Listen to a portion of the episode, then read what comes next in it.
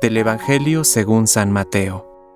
Al irse de allí, Jesús vio a un hombre llamado Mateo, que estaba sentado a la mesa de recaudación de impuestos, y le dijo, Sígueme.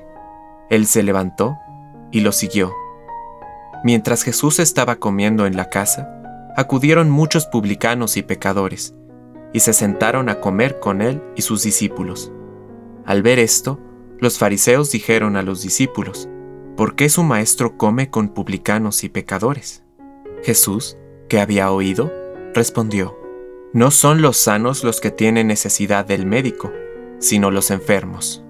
Vayan y aprendan qué significa yo quiero misericordia y no sacrificios, porque yo no he venido a llamar a los justos, sino a los pecadores.